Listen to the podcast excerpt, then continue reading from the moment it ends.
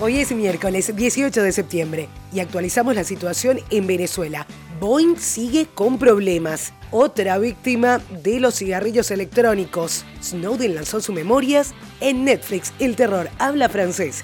Se viene el Batman Day y más. Esto es el Franco Informador, tu mejor opción para estar al día con las noticias de manera fresca, ágil y divertida.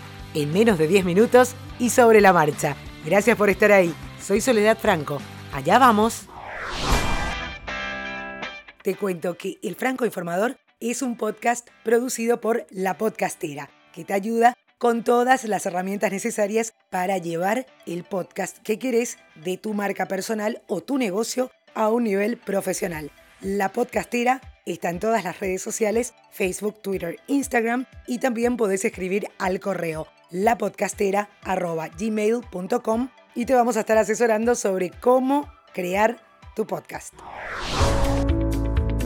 Empezamos hablando de Venezuela porque el Parlamento, controlado por la oposición, rechazó el llamado falso diálogo iniciado por el régimen de Nicolás Maduro con partidos minoritarios supuestamente de oposición y se blindó ante la posibilidad de que los diputados chavistas vuelvan al hemiciclo al aprobar a Juan Guaidó como jefe legislativo y presidente encargado del país petrolero hasta, entre comillas, el cese de la usurpación.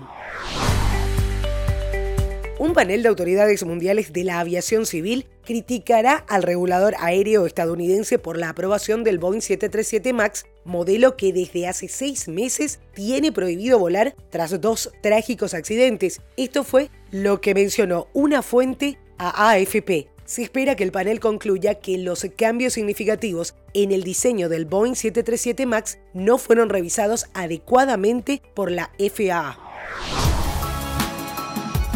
El cardenal George Pell, condenado por pedofilia a un mínimo de tres años y ocho meses de prisión, sentencia confirmada el mes pasado por la Corte de Apelaciones del Estado de Victoria, apeló ante la Alta Corte Australiana. La apelación puede ser rechazada o bien las partes serán convocadas a una breve audiencia para una nueva evaluación. Si el recurso es aceptado, pasarán entre cuatro y seis meses antes de que la apelación sea escuchada.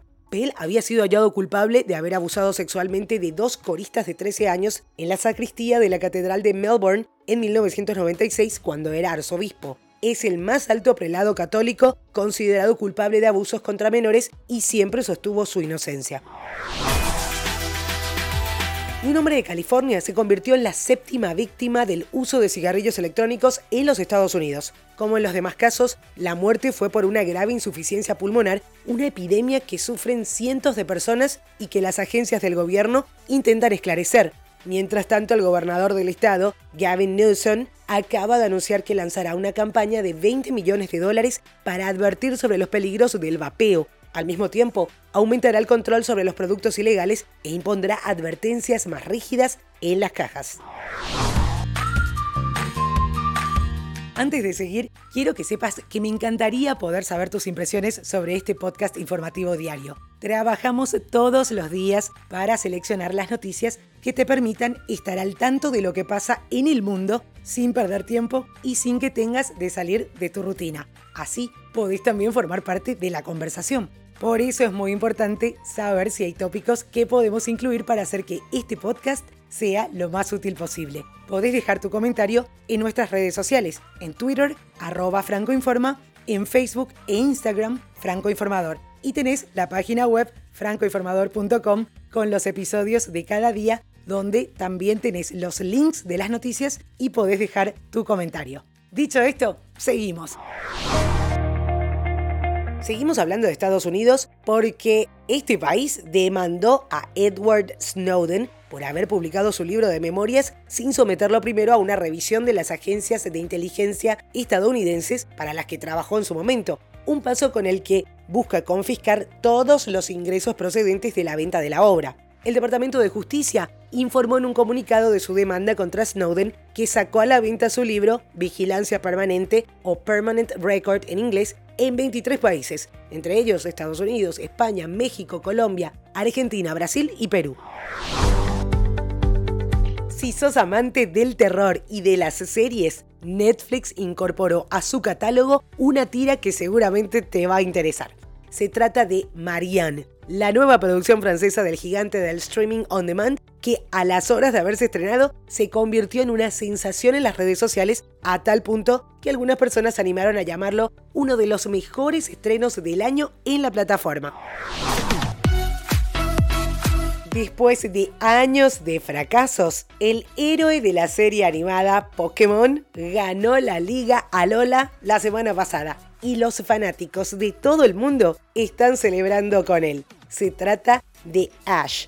22 años, 7 torneos. Y sin rendirse, dijo un comentarista en Weibo. Él lo hizo, todos lloran. A través de más de mil episodios, Ash cayó una y otra vez a pesar del hecho de que cada derrota probablemente se vinculaba con algún tipo de lección importante sobre el poder de la amistad o el amor o ser amable con los demás, otra cosa es ganar.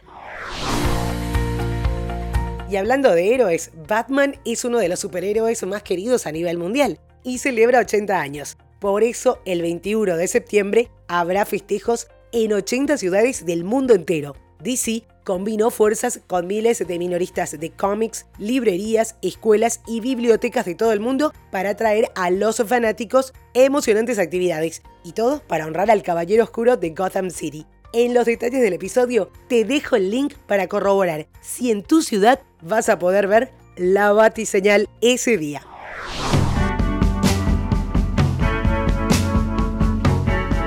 La cantante y actriz Mandy Moore está de regreso al mundo de la música después de 10 años de parate. Su nuevo sencillo es un estupendo medio tiempo llamado When I Wasn't Watching. Es el primero de su nuevo disco.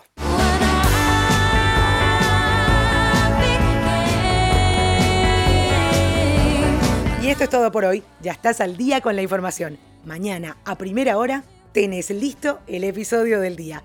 Feliz resto de jornada.